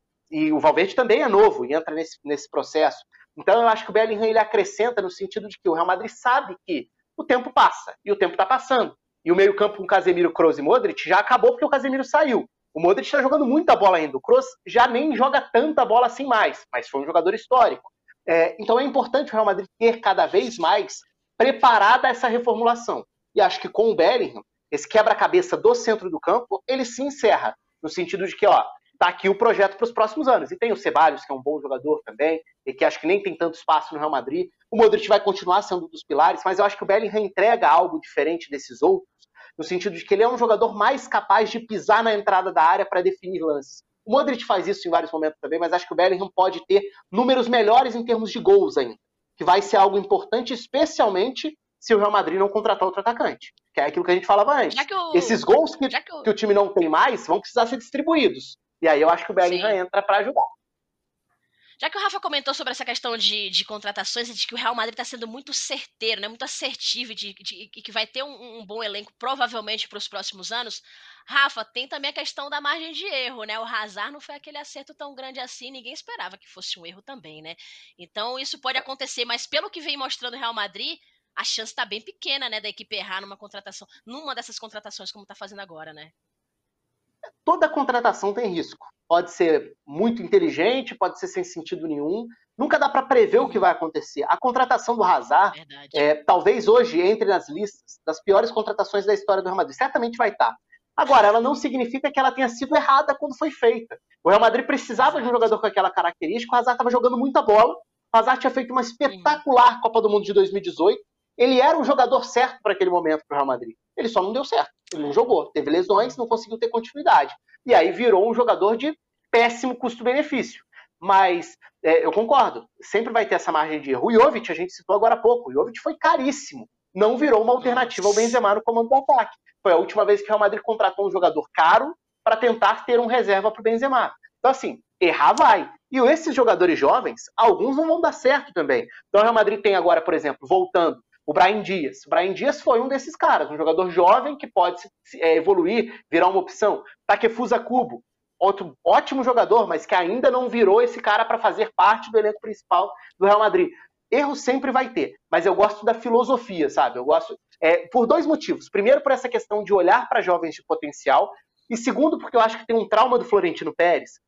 Da, lá da primeira passagem dele no clube, no início dos anos 2000, ele conduziu muito mal um processo, que era o processo de contratar galácticos, por dois motivos. Um, achar que técnico não importava tanto e depois ele entende como era importante ter um conciliador. Ele teve essa figura do Vicente Del Bosque que não valorizou. E eu acho que é por isso que ele dá tanto valor hoje ao Ancelotti. Por mais que em 2015 ele tenha sido demitido por, logo depois de apresentar um ótimo futebol em 2014. Mas acho que por isso ele voltou agora, porque ele virou essa bola de segurança. Vamos até ver por quanto tempo ele vai ficar e tudo, né? É a questão da seleção brasileira. E o outro ponto é, naquela primeira gestão do Florentino Pérez, ele parecia não se importar com um, um lugar vital de qualquer time, o centro do campo. O Real Madrid dos Galácticos era um time recheado de estrelas do meio para frente, mas o meio-campista praticamente não tinha, tanto que a figura do Maquelele ficou muito marcada porque era o carregador de piano, um cara sobrecarregado. O Real Madrid de hoje é o time dos meio-campistas. Isso me agrada, porque eu acho que aí tem é, assim, o embrião para um grande time está ali, para você ter um time equilibrado, para você ter um time com capacidade para tantos anos. Tanto que esse Real Madrid do Cristiano Ronaldo, do Bale, do Benzema, foi o Real Madrid de Casemiro, Kroos e Modric. Agora, Rafa, olha só, né? Estou aqui hoje na, no nosso podcast no jogo de provocações, né? Mas eu estava aqui com a minha caneta, minha querida Mila, para quem está acompanhando a nossa transmissão via vídeo, né? O nosso conteúdo, traçando um painel tático desse Real Madrid. No jogo mais propositivo, e aí, vamos falar a verdade, quando você pega a tabela do Real Madrid no Campeonato Espanhol, você jogando no Santiago Bernabéu, num jogo mais propositivo, mais com a posse de bola no campo de ataque, quem você acha que dança ou não, ou não dança nesse time do Real Madrid para a entrada do Bellingham? Acho que é um desafio para a gente aqui. E no jogo que você tem um viés defensivo também ali na casa dos 50%, 50%, porque o Real Madrid tem o seu DNA ofensivo, todo mundo que, que joga contra o Real Madrid sabe disso. Como encaixa o Bellingham nesse time? E eu nem estou imaginando ainda o centroavante. Hein? Nem estou falando na figura do, do Benzema, que não era tamanhamente centroavante assim. Mas o que você imagina, Rafa, que dá para montar num jogo mais propositivo, principalmente nos jogos Santiago Bernabéu, em casa, contra adversários que o Real Madrid já entra com aquela obrigação dos três pontos, e num jogo mais defensivo, um jogo de oitavas de Champions, talvez, contra um Bayern de Munique, por exemplo, dá para escalar o BR ligando em qual função no setor de meio campo. É um desafio meio antielonístico aqui que a gente está fazendo, tá? Mas eu acho que é legal a gente parar para pensar nisso taticamente. É, não, é legal até porque tem algumas pontas soltas aí na história, principalmente vai ter um 9, não vai ter um 9, isso vai mudar muito, porque mexe completamente na forma de montar o time. O Rodrigo, se não tiver um 9, o Rodrigo vai ser o 9. É, eu parto desse princípio. Agora, é, numa formação mais defensiva, a gente já, ou cautelosa, não necessariamente defensiva, mas assim, a gente já via, geralmente, o Valverde sendo o titular do Rodrigo, o ponta pela direita, para ajudar a fechar o meio-campo. E aí o time, numa formação mais defensiva, tem o Tchouameni como primeiro. E aí o Tchouameni pode ser o primeiro, e aí o time pode ter é, Valverde na direita, e aí vamos ver se Kroos e Modric, o Bellingham na vaga de um dos dois, eu imagino que do Kroos. Agora, é, dependendo do andamento, aí eu tô pensando no Vinícius Júnior na esquerda com o Rodrigo na frente, tá? Essa numa formação mais cautelosa. É, mas acho que isso vai rodar muito dentro da temporada também. É, numa formação mais propositiva, o Real Madrid pode ter, inclusive, o Kroos como primeiro, como jogou várias vezes no fim da temporada. E aí você pode ter Kroos, é, é, Modric pela direita e Bellingham pela esquerda, pode ter os três formando um trio de meio-campistas. E aí o Rodrigo ainda como ponta pela direita, o Vinícius na esquerda e o 9, se tiver a figura do 9. É possível. Ou, se não tiver a figura do 9, pode ter o Bellingham completando um quarteto de meio-campistas com Rodrigo e Vinícius formando uma dupla de ataque, que daria mais liberdade para o Vinícius não ser exatamente o ponta, e sim um segundo atacante mais por dentro, uma faixa do campo que ele já passou a explorar mais com o Ancelotti. Então, assim, eu acho que o Ancelotti vai ter muita opção. O, o lado legal disso tudo é que o Ancelotti é um treinador muito flexível. Então, ele não é um treinador que vai começar a temporada pensando assim: eu preciso jogar nesse desenho, e se não for esse desenho, não tem time.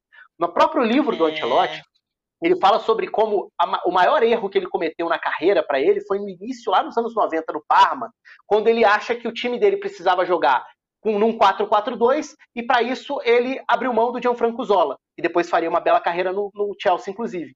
É, porque ele achava que o, o, jeito de jogar dele não tinha um 10, não tinha essa figura. E depois ele percebe que pô, ele treinou o Zidane, ele treinou outros jogadores. Se ele tivesse aquela cabeça fechada, olha quantos caras ele não abriria a mão.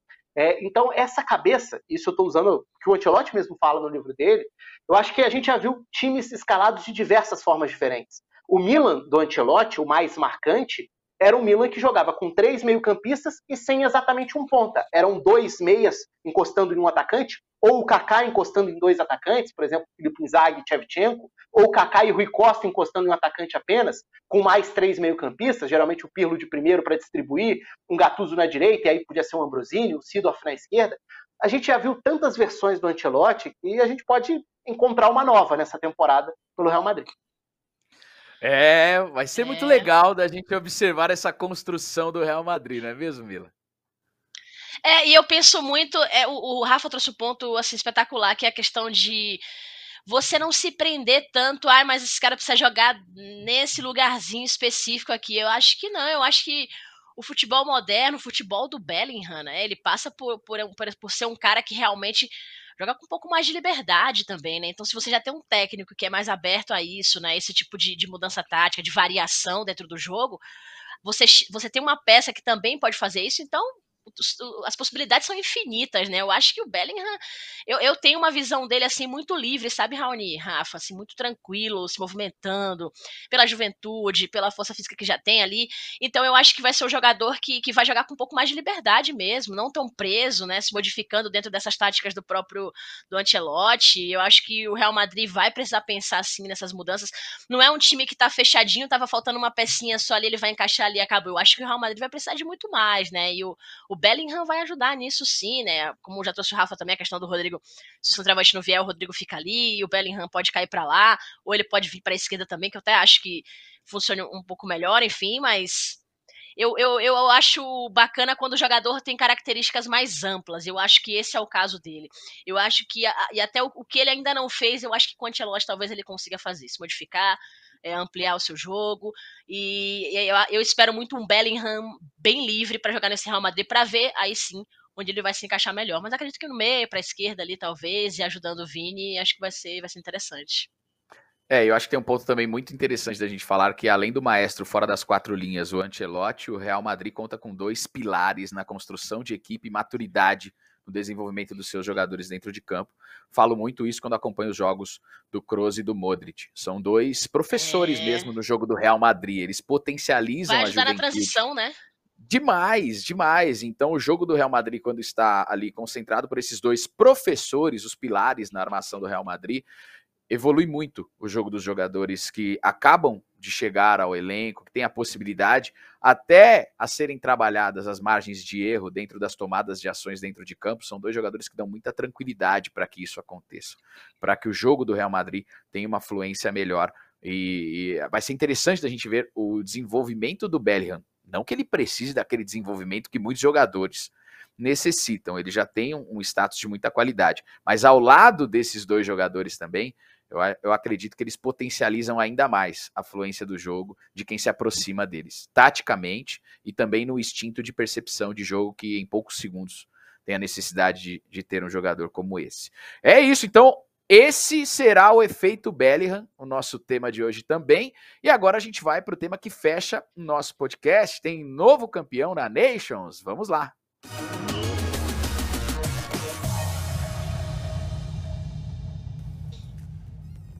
Foi nas penalidades máximas, mas a Espanha conseguiu o título diante da Croácia. A Croácia em mais uma prorrogação, como gosta de prorrogação o futebol croata. Uma grande final decidida nas penalidades máximas. E aí, Rafa, a Espanha conquistando esse título, um título muito importante. Tem muita gente que ainda questiona essa competição, mas eu creio que ela está caindo cada vez mais no gosto da galera e na importância que tem para os jogos entre seleções para reforçar o continente europeu. A Espanha é campeã, Rafa. Ah, eu estou de acordo com você. Eu acho que a Nations foi um grandíssimo acerto da UEFA. É, foi um problema para as outras confederações. O Brasil, por exemplo, foi péssimo. Mas para a UEFA foi excelente, porque a UEFA conseguiu é, acabar com a data FIFA desvalorizada nos amistosos, criar calendário que gera competitividade, gera jogo grande de seleções parelhas com a questão das divisões e gera a sensação de teste em jogo valendo, é, que é algo que o amistoso muitas vezes não tem. E para completar, ainda faz com que, por ser competição oficial, ainda traz uma pontuação maior, o jogo vale mais no ranking da FIFA. Então, assim, a UEFA deu uma atacada que foi espetacular, é, só que ela se fechou mais, né? Em relação a, a amistosos, a ter mais esse intercâmbio e tudo, o que é ruim para seleções sul-americanas, por exemplo, para o Brasil, para a Argentina, mas acaba sendo ruim para os próprios europeus, né? tanto que eles mesmos debateram assim, é importante ter um pouco mais desse, desse intercâmbio nas poucas datas que sobram. Mas a competição em si, para mim, é um sucesso enorme e chegou a sua terceira, seu terceiro campeão dessa vez, né? É, é interessante porque a, a Espanha está num processo também de reconstrução, né? É muito precoce esse pós-Copa, a gente está falando aí de um semestre, basicamente. Mas é uma Espanha que trocou de técnico, não é mais o, o Luiz Henrique, é o José Luiz de la Fuente. Então, assim, é uma aposta contestada antes mesmo da, da Nations acabar, assim, já tinha aquela coisa, ele vai ser o técnico na próxima data FIFA, não vai. Então é até difícil avaliar enquanto trabalho, mas é uma Espanha que consegue quebrar um jejum, né? A Espanha que foi dominante na virada dos anos 2000 para os anos 2010 ali, né, com Euro 2008, Copa 2010, Euro 2012, um time histórico da Espanha. É, depois uma dificuldade, o primeiro baque na Copa em 2014 e tudo. É, a Espanha não tem aquela geração, mas a Espanha tinha na Copa do Mundo um time com coletivamente com uma ideia muito bem definida, fez uma boa fase de grupos com o Luiz Henrique e tudo, mas que acabou depois frustrando na reta final. Então eu acho que é positivo para tentar dar um empurrãozinho para uma Espanha que eu acho que ainda não está nesse nível de ser favorita a uma próxima Euro, a uma próxima Copa, mas que consegue bater a Croácia. Acho que do ponto, na verdade, na verdade, a grande história seria a Croácia ser campeã, né? Pelo Modric podendo coroar, por essa geração que já fez tanta coisa, uma final da Copa em 2018, uma semi em 2022, ter um dos ter o seu principal jogador da história, né? Porque hoje em dia já dá para dizer que o Modric é o maior jogador da história da Croácia. Antes a gente poderia falar, ah, o Suker em 98 era um, um grande jogador também, tudo. É, mas hoje dá para dizer sem muito problema que o Modric é o maior jogador croata é, da história da seleção, principalmente se a gente pega ali já depois da, do fim da Iugoslávia, né? Que aí fica falando defendendo a seleção da Croácia mesmo. Então assim, acho que a grande história era a Croácia. Assim como na, na CONCACAF, a grande história era o Canadá. No fim das contas, a gente teve Estados Unidos e Espanha. Isso aí, Mila. É geração né? croata né? Que passa pelo jogo do Modric, né? Impressionante. E o Slatko Dalic, treinador da, da Croácia, falou que ainda vai trocar uma ideia com o Modric. Não, segura um pouquinho mais, a sua vitalidade é super importante.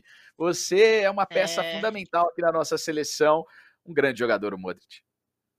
Ah, ele é espetacular, né? É, a gente já começa até a ficar com saudade de jogadores como Modric, né? Inteligentes, é, temperamentos tranquilos, joga futebol com uma classe assim absurda. Mas o futebol ele tem aquela pontinha às vezes de decepção e em, em vários sentidos, né? Não que a Espanha não merecesse ganhar e que não tenha sido bonito também ver a seleção espanhola vencendo. Mas o futebol, ele, ele não, não entrega vitórias a todos, né? Então sempre vai ter alguém triste nessa história. A Croácia é uma equipe que continua sem, sem, título, enfim, bate na trave aqui e ali, acaba não conquistando mais uma vez. Prova do próprio veneno, né? Quando perde na, nas penalidades, que é praticamente aí o ponto-chave da equipe em alguns jogos anteriores, inclusive Copa do Mundo. Mas quando o Rafa traz essa frase, né, o Modric, o maior jogador da Croácia, é o maior jogador que a Croácia já teve. E se você pensa, poxa, mas se o melhor jogador que a gente já teve ao longo da nossa história a gente não conseguiu conquistar um título, imagina a frustração também que não há é, na cabeça dos torcedores, imaginando que o Modric já está muito mais perto de parar do que de continuar ainda jogando por muitos anos, né? Imagina como é que não vai ser então esses próximos anos da Croácia. Claro que tem nomes também promissores e tudo, mas eu acho que passa muito por isso. Poxa, a gente teve o melhor jogador da, da, nossa história aqui, a gente viu tudo isso de perto, um cara que, que no clube levantou tantos títulos, mas por aqui ele não conseguiu fazer isso. E não só ele, né, Raoni e Rafa, tantos outros nomes também que não conseguiram, né? um Ibrahimovic da vida, que acabou nem conseguindo títulos individuais como o melhor do mundo, por exemplo, ou, muitas vezes não conseguiu levar a, equipe da, da Suécia para a Copa. O futebol, ele, desde o início, ele mostra pra gente que a gente precisa lidar com esse tipo de coisa, né? Com essa frustração e com essa tristeza de que muitas equipes merecem, sim. Muitos jogadores mereciam muito mais do que conseguiram com suas equipes e seleções, sim. Mas no final das contas, não são todos que vão conseguir. O Modric já conseguiu muita coisa, ele já é extremamente vitorioso. Eu acho que faltou muito pouco para ele, assim, referente à carreira maravilhosa que ele teve. Mas sim, é, é acho que a imagem que vai ficar para mim, Mila, quando eu olhar para trás e lembrar desse jogo, vai ser a, o rosto do Modric e a frustração dele de saber que passou um pouquinho mais perto de novo, sabe? Acho que tem um, alguns componentes muito importantes para a gente analisar nesse jogo. Eu assisti o jogo e tem essa questão da, da troca do treinador da Espanha o José Luiz de la Fuente já chegando com o título, e o Luiz Henrique, que na Copa do Mundo também foi uma das figuras, na minha opinião, falando em lives, analisando, e aí é eliminado diante da seleção marroquina. Acho que tem esse ponto para o torcedor que gosta é, da Fúria, La Roja, que acompanha o trabalho é. da seleção da Espanha, para ver né, como é que é o futebol. Né? O Luiz Henrique falou tamanhamente da capacidade do seu time, e aí, o José Luiz de la Fuente já chega e conquista um título com poucos jogos à frente da sua seleção. E outra análise do Só jogo para mim, e aí. Raul, pode falar, Para não te interromper muito, eu sinto que a Espanha já foi esse time também. Não sei se, se, se, vocês vão concordar comigo, mas a Espanha já foi um time que teve, teve grandes peças. Mas a, a, Espanha tem lá a Liga, a Espanha tem um dos melhores campeonatos do mundo. Mas não ganhava nada também, gente. Ali, né, quando a gente era criança, a gente Sim. sempre a Espanha não ganhava muita coisa. Então talvez seja Sim. um percurso natural que a Croácia precise passar para se tornar em questão de título, uma grande equipe também. Porque a Espanha também tinha vários nomes maravilhosos, um Raul, um Hierro, e não ganhava nada, não. Isso. Eu acho que a gente tem um tema depois do podcast que são as injustiças do futebol. Eu coloco Ibrahimovic ah, e Raul é... nesse pote. Porque a geração do Raul, ela não tinha, ela não tinha, ela não tinha a qualidade que depois nós tivemos com a geração Iniesta, chave da seleção da Espanha, muito bem trabalhada. O Ibrahimovic, coitado, correu na subida durante ah. muito tempo, aí ele se aposenta, a Suécia vai para a Copa. Então tem muita ah. coisa que a gente precisa nas injustiças. Mas Ele se tem uma justiça. Mundo, né? Como é... outros, ai, sei lá. Isso, mas se tem uma justiça no futebol, e a gente só fala do Modric, mas eu acompanhei muito bem a última Copa do Mundo, e para mim, um setor de meio campo de, de posse de bola, de qualidade, foi um dos melhores que eu já vi. Brozovic, Kovacic e Modric. Esses três jogadores, na minha opinião, trabalham essa posse de bola muito bem, são muito versáteis, sem contar um grande jogador nessa seleção croata, Rafa, que ajuda muito taticamente, também evoluiu muito, o Perisic. É impressionante Nossa, o quanto o Perisic acrescenta defensivamente na recomposição pelo lado que ele joga. E durante o jogo, na final, a Espanha concentrou a posse de bola no setor de meio campo e a única saída que tinha a Croácia era dar o chutão para o lado esquerdo e quem subia para ganhar a primeira bola e ajudar a bola a passar pelos pés do Brozovic e do Kovacic era o Perisic. O Perisic disparava e o jogo da Croácia ficou concentrado boa parte no jogo do Perisic. São jogadores de grande evolução, né, Rafa, que a gente pode ver taticamente no jogo da Croácia, o jogo tático mesmo da Croácia. Ah, o pessoal fala, poxa, mas aquela prorrogação ainda com o Brasil foi um acaso. Eu até escrevi ontem nas minhas redes sociais, a Croácia não é um acaso é o futebol muito bem trabalhado dentro das suas características táticas, Rafa.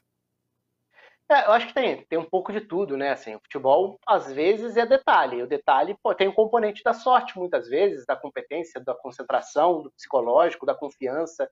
Tem muitas coisas que são muito difíceis de mensurar, né? Então não dá para chegar e falar, ah, é uma fórmula exata e fazendo isso vai dar certo, não fazendo vai dar errado. Isso não existe, essa é uma das graças, né? Você não tem um jeito só de jogar, você tem várias formas e tudo.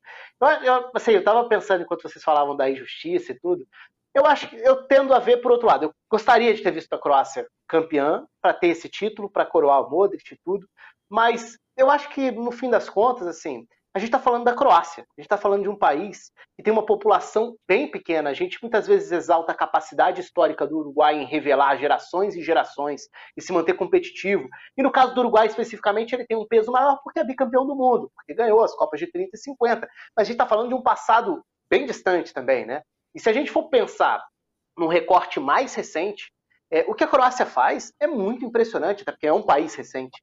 Mas se a gente pensar na Croácia né, desde a Euro 96, e aí Copa 98 chegando a semi, dando trabalho para a França que seria campeã, é, e agora essa, essa retomada de 18 a 22, mas com bons times no meio do caminho, a Croácia da, da Euro 2008, por exemplo, é, a Croácia conseguiu se colocar num lugar em que, tudo bem, talvez não seja normal a Croácia toda a Copa, toda a Euro, ficar chegando à semifinal, mas a gente está falando de uma seleção importante do cenário europeu. Isso é muita coisa. Então, assim, não vai ter o título para coroar, mas acho que vai ter esse reconhecimento. É, não só dos que estão ali, eu concordo com você, Raoni, sobre o meio-campo, acho que o meio-campo é espetacular. Poucas seleções do mundo têm um meio-campo com Brozovic, Modric e Kovacic, pela capacidade de controle, de passe, de alternar posicionamento. E se a gente voltar alguns anos, o Rakitic era um dos pilares e fez uma ótima Copa de 2018. Então, é, tem renovação. O trabalho que o Dinamo Zagreb faz, o Dinamo Zagreb é um dos clubes que mais revelam jogadores na Europa, quando a gente fala em jogadores que atingem um alto nível. O Dinamo Zagreb é um clube hegemônico na Croácia e que não para de revelar. E às vezes revela até jogador que não é croata, por exemplo, o Dani Olmo, da seleção da Espanha. Ele ganha espaço jogando no Dinamo Zagreb antes de se transferir para o Leipzig. Então é, é, muito interessante ver um país que não tem as dimensões de outras potências, e aí eu estou falando não só geograficamente falando, mas é, também em termos de população, mas que está ali fazendo um excelente trabalho. Qual é um dos zagueiros mais valorizados do futebol mundial atualmente? Guardiol, zagueiro croata, que nem estava ali nesse período agora de data FIFA. Perisic, que você citou, teve uma transformação grande na carreira. Eu acho que o Perisic, em parte da carreira, foi um jogador que rendeu melhor na seleção do que nos clubes. Na Inter, ele joga muito como ala, é, e agora ele vai se transformando num lateral, num ponta, num ala, pode fazer tudo. E é aquele cara que simboliza muito esse espírito da Croácia. Uma seleção que cresce no momento em que está todo mundo cansado ela tem um tira-fôlego, sabe-se lá de onde, e consegue competir em prorrogação atrás de prorrogação. Então, assim, não ganhou, mas eu acho que é uma Croácia que, não digo dessa da Nations, porque a Nations é a menos importante das competições que a Croácia disputa, mas essa era da Croácia, ela está na, na história a gente fala de uma final, a Espanha vencedora, e nós estamos aqui analisando encantados uma bela seleção croata, que é muito importante de falar, né? Acho que tem vários é requisitos né? que, isso, que fazem com que a gente tenha a felicidade de ver esse êxito croata, Mila. É, muito legal, né? Muito legal saber que a Croácia está trilhando o caminho dela, como a Espanha já trilhou, e agora está colhendo os frutos do futebol, ele é assim, né? A gente é meio imediatista, né? A gente quer as coisas de uma forma um pouco mais rápidas, mas vai saber o que, que essa Croácia ainda vai aprontar e quais nomes surgirão é, ainda talvez melhores do que esses que comentamos por aqui. Então, futebol é gostoso porque é assim também, né? É como trouxe o Rafa, o detalhe, às vezes vai contar com a sorte também, porque não tem como explicar algumas coisas, né? E o pênalti, eu acho que até já não, não entra mais nessa questão de sorte, né, meninas? Rafa e, e Raoni? Essa questão do, do pênalti tá cada vez mais estudado, né? Eu já não consigo olhar os pênaltis da mesma forma como eu via antes, sabe? Um cara que não tinha um telefone, não tinha uma estatística, não tinha um analista. Os caras sabem tudo agora, né? Então é, é, é uma coisa muito mais estudada também. Então acho que a sorte nem passa aqui pelas penalidades, mas o importante é que foi um jogo bacana de assistir, do jeito que o torcedor gosta, com prorrogação, com pênalti, com tudo. E, e eu espero muito que a Croácia, além de ficar na história como ela tá ficando, e, é, e por isso que a gente está comentando aqui, eu espero que os títulos também venham para coroar, porque quando a gente olhar para a história lá na frente, quando a gente olhar lá para trás, os títulos acabam pesando muito, né? E eu espero que essa equipe brevemente seja coroada também com troféus, porque realmente está escrevendo uma, começando a escrever uma história bonita, que ainda vai deve durar bastante. Com certeza. Até para a gente encerrar aqui o nosso Footcast, Rafa, aí tem o lado da Espanha, né? Vence um título, dá um fôlego maior para o seu novo treinador. Você acha que tem um caminho aí para trabalhar um pouco mais tranquilo, De La Fuente?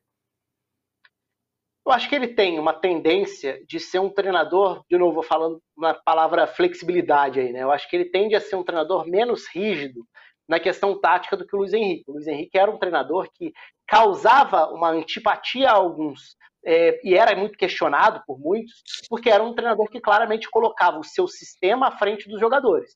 Então ele tinha um jeito de jogar e ele ia encaixar quem ele achava que encaixava melhor naquele jeito de jogar. Não importando se era o melhor jogador, se estava na melhor fase, tudo. É, eu acho que com o De La Fuente vai ser um pouco diferente nesse sentido. Então talvez gere menos rejeição nesse sentido da personalidade forte. Não me parece o caminho. É... Agora, é cedo, né? O, o ponto que define o ciclo na Europa vem no ano que vem, a Euro. Porque o ciclo na Europa é marcado por dois mini ciclos dentro de um ciclo. A gente está acostumado a falar de ciclos de quatro em quatro anos por conta da Copa do Mundo, mas na Europa é muito de dois em dois anos, né? Copa Euro, Copa Euro. A Nations League conseguiu compor muito bem o calendário, mas ela não vai determinar o que é um grande trabalho, o que é um trabalho que vai ter longevidade ou não. Eu acho que ela ajuda a dar um fôlego e uma confiança inicial à Espanha. A Espanha tem sim grandes jogadores. Tem um Rodri numa ótima fase, tem um Pedri, que é um desses grandes meio-campistas dessa próxima geração, o próprio Gavi. Tem dúvidas também, jogadores que vão ou não vão vingar. Por exemplo, o Ansu Fati. Esperava-se que fosse a, a, grande estrela do ataque dessa nova geração da Espanha. Até pelas lesões não conseguiu ser. O próprio Barcelona perdeu espaço. Tudo. Então, assim, a, acho que a Espanha não está hoje naquele nível do. Nossa, essa é uma das seleções mais temidas do futebol mundial. Mas ganhar uma Nations dá uma confiança.